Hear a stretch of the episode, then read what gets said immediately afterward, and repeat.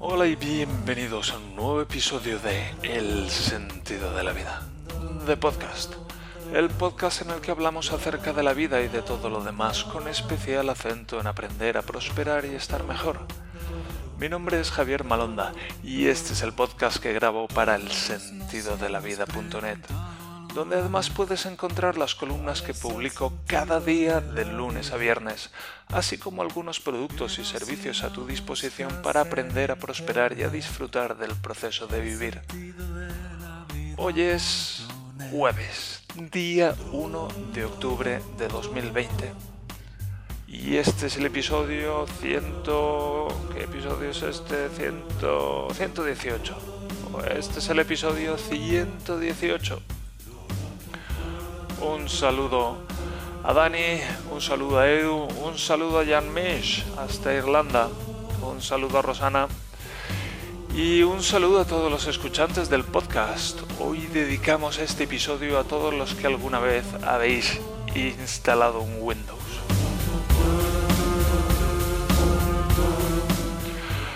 Y sí, hoy dedicamos este episodio a todos los que alguna vez habéis instalado Windows y en particular a todos aquellos que os habéis encontrado con pegas por el camino, porque yo estoy muy acostumbrado pues a, instalar Linux ya que y a que salgan muchas cositas diferentes por el camino.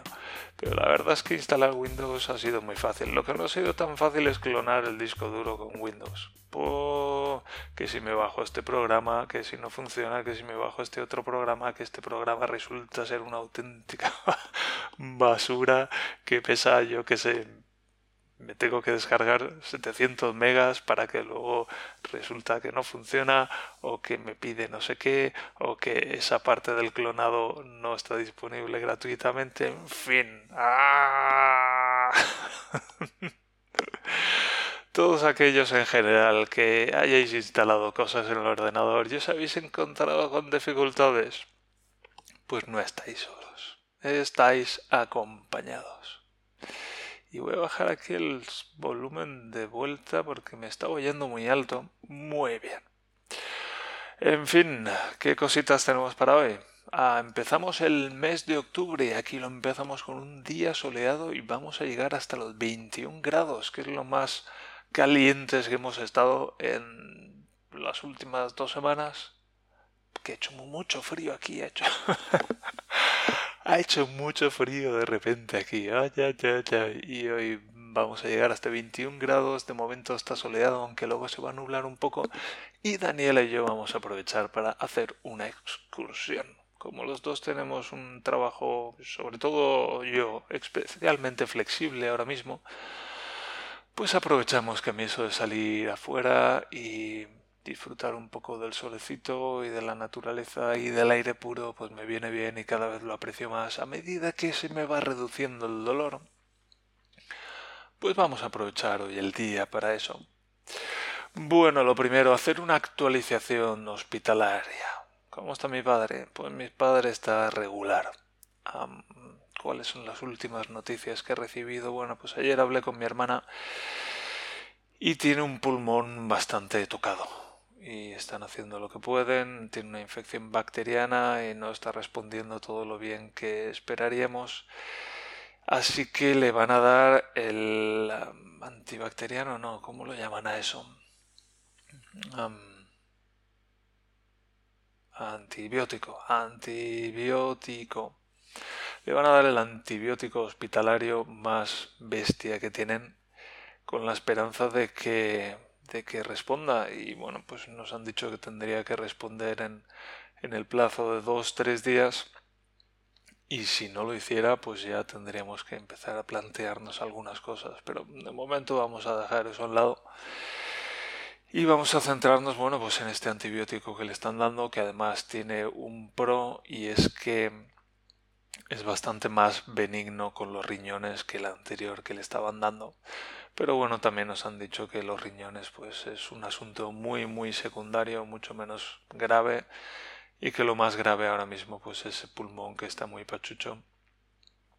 Y vamos a ver, vamos a ver, vamos a ver, pero esto esto parece que va para largo y mi hermana pues me dijo que aunque le hicieran la traqueotomía que como mucho el martes que viene le tienen que hacer la traqueotomía para sacarle el entubamiento, pues ni siquiera así estaría consciente. Así que, uff, puf, puf, puf, puf.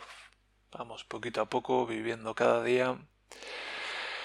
Y, uff, puf, puf, pues podéis imaginar cómo estoy con respecto a este asunto. Pues bastante fastidiado. En fin, dicho esto, bueno, pues he pensado hablar acerca de la decisión del ordenador, de hacer un pequeño punto del día aquí en cada podcast para hablar acerca de la columna que he publicado ese día en particular, que ya sabéis que las escribo un día antes y así las tengo en la recámara y a las 5, entre las 5 y las 6 de la mañana sale publicada la columna para que cuando os despertéis pues tengáis algo de calidad que leer. Y esa es la razón de publicar las columnas de esta manera. Y en el podcast, como simplemente al podcast me siento cada día y lo grabo, pues tengo que hacer algo para que haya un cierto acompasamiento entre lo que publico en la columna y lo que publico en el podcast. Entonces he pensado que podemos comentar la columna del día. Entonces la columna del día es esa decisión del ordenador. Y bueno, pues decir que tomé una decisión con respecto al ordenador por fin, después de darle mil vueltas y empecé a investigar un poco y dije, bueno, vamos a ver el ordenador que tengo cómo es. Y resultó una de las primeras cosas de las que me di cuenta es de que es un Intel i7 y eso es un pedazo de ordenador, ah, de procesador, hay cosas hay ordenadores que he estado considerando, especialmente los más baratos, que tenían un i5, que es una generación anterior. Y esos mismos ordenadores ni siquiera tenían una tarjeta gráfica dedicada. Este ordenador tiene un i7 y tiene una tarjeta gráfica dedicada, una GeForce GT algo. Y dije, mira, oye, este ordenador está muy bien. Con una, con una ampliación podría revivir un poco más. Y, y bueno, pues decidí comprarle un disco duro nuevo de estado sólido, como del mismo tamaño que el que tiene y, ampliarle a la RAM. Y al final decidí que tenía un presupuesto de unos 150 euros, así que le compré el disco duro sólido y 16 GB de RAM, que me han costado 67 euros. El disco duro unos 54, así que dentro del presupuesto pues ah, muy bien. Para los que no lo sepáis, un disco duro de estado sólido es un disco duro como los discos duros de los móviles. Hoy en día, antes los discos duros eran pues una carcasa y dentro había una serie de discos que estaban apilados entre sí y había como una palanquita que se movía sobre la superficie de esos discos a una cierta distancia y por el electromagnetismo o algo así pues leía con esa cabeza el contenido del disco. Y son muy lentos porque el disco gira a una cierta velocidad y entonces pues si está leyendo una cierta posición pues tiene que esperar a que el disco dé un giro nuevo para leer en otra posición y luego esperar a que el disco gire eh, otra vez para leer en otra posición. Y aunque estos discos giran a miles de revoluciones por minuto pues es mucho más lento que algo así como una memoria lo que, lo que es una memoria de estado sólido, que es, supongo, digo yo, que tiene una serie de celdas que, donde se guarda la información, un poco como una memoria RAM. Y, y se accede directamente a la posición y casi de manera inmediata. Entonces son mucho más rápidos, es como otro orden de magnitud, uno o dos órdenes de magnitud un orden de magnitud, diría yo, más rápido que, un disco duro de los antiguos, digamos, que, son antiguos, pero que son antiguos de hace unos pocos años. Y llegué a casa, la RAM no la tenían, así que la he pedido, en principio debería de llegar hoy. Y, y bueno, pasaré a recogerla, la instalaré. Así que de momento solo he podido instalar el disco duro y me sorprendió darme cuenta de lo fácil que era instalar estas cosas. Le di la vuelta al portátil y tiene como una, una placa por detrás que va cogida con un tornillo, quité el tornillo, retiré la placa y ahí tenía el disco duro y un hueco del otro disco duro para instalar un segundo disco duro. que eso ha sido una ventaja, que este ordenador tiene hueco para dos discos duros, así que he podido instalar un segundo disco duro.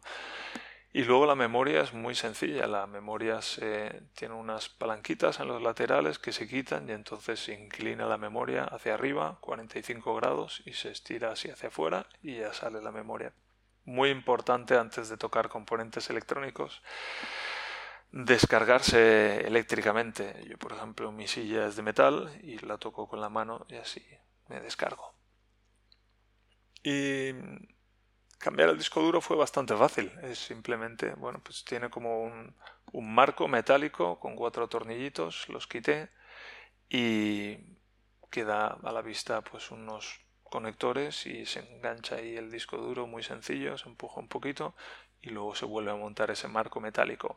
El problema que me encontré es que hubo un momento en el que quería cambiar un disco duro por el otro, pero ese marco metálico que sostenía el primer disco duro, pues tenía los mismos cuatro tornillitos, pero esos cuatro tornillitos estaban hechos una piedra, estaban solidificados. Estaban petrificados y por mucha caña que le di con el destornillador no conseguí sacarlos y llega ese momento en el que los empiezo a redondear y, ya paro, porque, bueno, cuando llega ese momento ya mal. Lo que me pregunto es, cuando tenemos eh, tornillitos así cabrones, ¿qué se hace? ¿Cómo se sacan esos putos tornillos? Y una vez se ha redondeado esos tornillos y ya no se pueden sacar porque ya no gira el destornillador haciendo palanca sobre la cruceta que llevan esos tornillos, ¿qué se hace con esos tornillos? ¿Cómo se hace para sacarlos? ¿Se taladra con un taladro? Ah, ¿Tenéis experiencia en algo así? ¿Cómo se hace eso? Es algo que siempre me ha llamado la atención acerca de los tornillos, porque muchas veces se quedan muy, se quedan muy duros y no se pueden sacar y se redondean y entonces ¿qué se hace? Yo afortunadamente al final me apañé entrando en la BIOS y cambiando el orden de prioridades de, de los discos duros de manera que el disco duro nuevo arrancara antes que, el viejo. Y, funciona muy bien. Al final quería clonar el contenido del disco duro en el antiguo en el nuevo, pero no lo conseguí. Me daba, probé un par de programas diferentes y uno funcionaba mejor, pero aún así me daba un error al intentar grabar. No sé si hay que formatear antes, no sé. El caso es que al final me, me me decidí por hacer una instalación limpia de Windows en el disco duro nuevo, que fue bastante sencillo, y luego ya solo quedó instalar los programas que utilizo habitualmente y a volar. Y a volar literalmente, porque el ordenador va mucho más rápido. Me ha sorprendido mucho la velocidad con la que funciona el ordenador ahora, con ese disco duro sólido. Recuerdo cuando mi amigo Dani, por ejemplo, se instaló el disco duro sólido, que era un alucine lo rápido que arrancaba el Windows y todo, pero ya se me había olvidado y al probarlo yo, wow, qué pasada, qué rápido que va todo. Queda la parte del ventilador, que este ordenador tiene un ventilador y hace bastante ruido y se, se dispara con cierta facilidad y bueno, pues he hecho algunos ajustes, tiene un modo en el que se puede hacer que antes de dispararse el disco duro, antes de dispararse el ventilador, se baje la frecuencia del procesador, con lo cual se baja un poco el rendimiento. Y bueno, pues he estado probando diferentes cosas y he encontrado un ajuste más o menos, un cierto compromiso pero es una pasada lo rápido que va todo ahora. Es, vuelve a ser un gozo trabajar con este ordenador. Wow, lo había olvidado ya lo que era tener un ordenador fluido en lugar de un, de un ordenador que se arrastra. Va muy, muy bien. Y bueno, el hecho de que no tuvieran la memoria disponible el otro día, pues un poco como que me ha hecho hasta ilusión, porque así tengo la oportunidad de probar primero el disco duro, nuevo y ver y sentir cuál es la diferencia de, rendimiento que eso ofrece y luego meterle la memoria nueva que 16 GB de RAM son cuatro veces más la memoria que tenía hasta ahora y seguramente pues va a hacer también un salto de rendimiento importante, así que fenomenal. Mi próxima ampliación del ordenador que tengo prevista es una cámara de, para poner encima del monitor, porque ahora tengo el monitor externo, entonces mm, antes usaba la cámara del portátil que va encima de la pantalla, del marco de la pantalla, pero ahora mm, lo tengo en un lado y no puedo usar esa cámara encima de una silla, abajo un poco, metido debajo de la mesa. Y quiero comprarme una cámara, pero una cámara de cierta calidad, porque la quiero usar mucho. Por ejemplo, si voy a hacer sesiones de PNL e hipnosis con otras personas, pues quiero que la cámara mm, dé una buena imagen. Y he visto una que tiene balance de blancos y que saca imágenes en 1080p, 1080 puntos, que es lo que se conoce como Full HD o alta resolución, no sé cómo se conoce en español, creo que se conoce también como Full HD.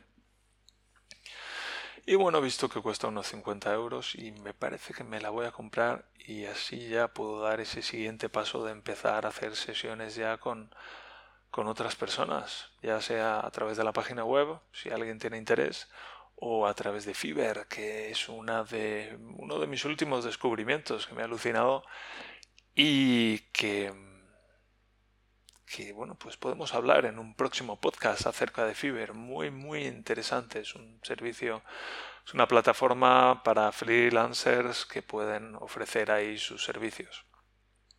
Y muy muy interesante. Hoy he escrito acerca de eso, mañana saldrá publicado y podemos hablar de eso en el podcast de mañana. Y con esto ya poco más. Ah, vamos a ir ya con esa lectura de un nuevo episodio de el diario Teuton. Para hoy tenemos un, capítulo titulado Anmeldado y Arbeitslos. me parece que este, este título exige, exige, exige explicaciones. Estoy viendo la fecha también, es ya junio, pero anmeldado significa viene de anmeldarse, que es una españolización de sich anmelden, es un verbo reflexivo y anmelden significa pues hacer el anmeldung, que es como darse de alta, darse el de alta literalmente, pero yo me refería a darse de alta en el padrón, el padrón de la ciudad de Regensburg. Y Arbeitlos significa parado. Arbeit es trabajo y los es una partícula que significa sin. Entonces Arbeitlos es sin trabajo, parado. Así que el título es Anmeldado y Arbeitslos. De hecho, creo que le falta una S al Arbeitslos. Es Arbeitslos, no Arbeitlos, sino Arbeitslos. Suena muy musical el alemán, os podéis dar, os podéis dar cuenta. Arbeitslos, Arbeitslos. Podríamos hacer un, un ritmo y todo. Arbeitslos, Arbeitslos, Arbeitslos. Me pregunto cómo estarán sonando todas estas S a través de este micrófono. Que por cierto, me voy a enrollar un poco más porque el capítulo de hoy es muy cortito y me queda mucho, mucho tiempo. Otra de las cosas que me gustaría comprar, comprar, pero esto ya más a medio plazo, sería uno de esos micros de, de youtuber que he visto alguna vez por ahí, algunos youtubers. Claro, a los que no, a los que solo son podcasters y los usan, no los he visto, así que se los he visto solamente a los youtubers. Y son estos micrófonos que son así como más profesionales, que tienen un aspecto muy molón y que, mm, y que se cogen, tienen un brazo como si fuera una de estas lámparas que yo llamo flexos, tiene un brazo así metálico con, con antebrazo y postbrazo, digamos, y se coge a un lateral de la mesa y, bueno, pues con ese brazo metálico se puede coger el podcast y acercárselo a la boca. Y además tienen como una pantalla, no sé cómo se, se llama ese complemento, pero suele ser como un círculo negro, de color negro, que tiene un filtro que se interpone entre la boca y el micrófono. Y ese filtro lo que hace es precisamente cuando uno dice palabras como Arbeitslos y pronuncia ese tss, que ese siseo como filtra, mm, creo que es con la S y con la P también, que son palabras bilabiales o no sé, no sé tanto de... Algo he aprendido acerca de pronunciación, pero no sé exactamente qué tipo de vocales y, consonantes son, pero que producen unos ciertos sonidos que crean unos ciertos impactos y, unos ciertos sonidos que generan, mueven el aire de una cierta manera al llegar al micrófono que crea un poco de distorsión. Y entonces con estos filtros lo que se hace, se hace es filtrar eso. Y bueno, pues uno de, una de las cosas que me haría comprar así más adelante, que me haría ilusión comprar así más adelante sería uno de estos micros con su brazo y tal. Y bueno, pues voy a empezar a investigar, me lo puedo permitir. Pero vamos, vamos hoy con la lectura de este Anmeldado y Arbeitslos del diario Teutón de hoy, día, vamos con la máquina del tiempo al día 7 de junio del año 2004 del Señor. Lo que este mundo necesita es teología y geometría. Así se expresaba Ignatius J. Riley en los momentos en los que fortuna lo llevaba por los caminos más tortuosos del penoso siglo en el que le había tocado existir. Como podrán suponer aquellos lectores más ilustrados, esta semana he leído La conjura de los necios y me ha afectado profundamente. Creo que nunca había leído cientos de páginas en las que un personaje gordo, cabrón y cultivado desvaría con acierto desde su inteligencia y mordacidad. Cada vez que Ignatius abría la boca para hacer callar a su madre, para insultar al patrullero mancuso o para iniciar cualquier desastre, lo hacía de manera inteligente y audaz. Quien no haya leído la conjura de los necios, que comience en cuanto pueda. A mi hermana no le gustó, pero ella no es más que una A mi hermana no le gustó, pero ella no es más que una comunista reaccionaria, que diría Ignatius. Últimamente estoy lectora, ya que no tengo clase de alemán por las mañanas y el tiempo está siendo de perros. Por fin terminé las relaciones peligrosas. Alguno habrá visto la peli. Está bien, pero me ha costado un ciento finiquitarlo. Las aventuras del vizconde de Valmont no dejan de tener su gracia y no dejan de ser instructivas aunque tengan más de doscientos años. Antes de terminar el libro anteriormente citado, en un día de lluvia y vacaciones para todos menos para mí que las tengo todos los días, devoré el código da Vinci. No entraré en discusiones sobre si está bien escrito, sobre si es preciso o si la historia está bien estructurada, pero hacía muchos años que no aferraba un libro con semejantes ansias. Para mí una novela tiene que ser entretenida. Punto. Si está muy bien escrita y es una obra maestra de su tiempo, pero no hay quien la digiera, entonces el autor la ha cagado. Los libros están para ser leídos. Si no te animan a la lectura, entonces no hay libro. El entretenimiento no será el fin, pero es el medio. Yo me tragué las 500 páginas en una jornada sin frenos. Esta semana he hecho un par de cosas que hace tiempo que debería ya haber finiquitado. Anmeldarme y visitar el Arbeitsamt, oficina de empleo. Veamos cómo fue todo. Desde que llegué aquí llevo Desde que llegué aquí llevo una violación de la ley tras otra, y eso sin contar la de veces que circulo de manera irregular con mi bicicleta de acuerdo a los criterios de mi amigo, algo paranoico, todo se ha dicho. Cuando uno se establece en Alemania, tiene dos semanas para ir a registrarse al ayuntamiento. Yo he ido a las seis semanas, en mi línea infractora. Allí te preguntan qué se te ha perdido y te piden que le lleves un par de fotos como no me entero de la película, en vez de ir a un fotomatón, me, llegué a la Zacarías Photo House. Debí de suponer que aquello iba a ser caro cuando vi la cantidad de artilugios que rodeaban mi faz y el fondo de nubes que tenía la espalda y que sólo se ve en las fotos horteras y en los arranques de abortos de sistemas operativos. Doce euros creo que han sido las cuatro fotos de pasaporte más caras de toda mi vida. Los alemanes se jactan de tener una de las burocracias más pesadas y mecanizadas del mundo. No sé si será verdad, pero por lo menos funciona. Por supuesto, para semejante burocracia poseen un excelso lenguaje burocrático que es una especie de alemán, pero con las palabras más largas y sin ningún atisbo de sentido práctico. El otro día me comentaba un amigo al respecto que un colega le había contado que en un formulario le habían preguntado si su casa presentaba escalerabilidad. En realidad le estaban preguntando si se podía adosar una escalera de emergencia en la fachada, pero así dan de comer a todos los estudiantes de derecho que arrojan a las frías calles todos los años.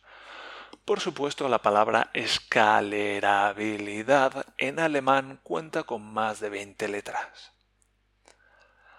A todo aquel que tenga un poco de recelo de que su país sea tomado lenta pero incansablemente por hordas de hombres de color, de color negro o tostado, le conviene una cura de humildad en un ayuntamiento alemán. Así podrá vivir cómo se siente uno pidiendo papeles para estar aquí y entendiendo una de cada dos docenas de palabras. Yo lo pasé mal, y eso que tengo las espaldas cubiertas y la legislación a mi favor. Cuando te falte una de estas dos cosas o ambas, la cosa debe de ser terrible. Decía Pío Baroja que el nacionalismo es una enfermedad y se cura viajando. Cuantas más vueltas doy, más de acuerdo estoy. La oficina de empleo, Arbeitsamt, para que luego digáis que el alemán es complicado, es un edificio pulcro y bien organizado en el que todo tiene pinta de funcionar. Me he equivocado un par de veces de piso y de ventanilla, pero la gente no ha perdido la paciencia y uno de los funcionarios incluso me ha acompañado al lugar al que debía dirigirme en calidad de ciudadano de la Comunidad Europea. Todo el mundo ha sido amabilísimo, salvo la señora gorda de recepción, que era un loro comunista con muy poca teología y geometría. Tras una hora danzando por allí he conseguido que me metan en la base de datos de parados y me han dado cita para acudir y presentar mi currículum con pelos y señales en una entrevista personal. Mi currículum mejora cada semana que paso aquí. Siguiendo las indicaciones de un amigo que es profesor en la uni, he introducido algunas modificaciones. Ahora programo en Visual Basic, en C y en Python, y tengo algunos hobbies de menos, que eso siempre da impresión de que uno está como muy disperso.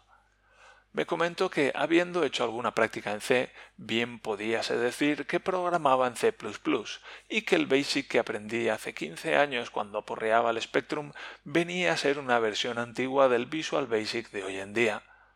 No le costó mucho más convencerme de que haber oído hablar en voz alta de Python era razón más que suficiente para decir que tenía conocimientos básicos.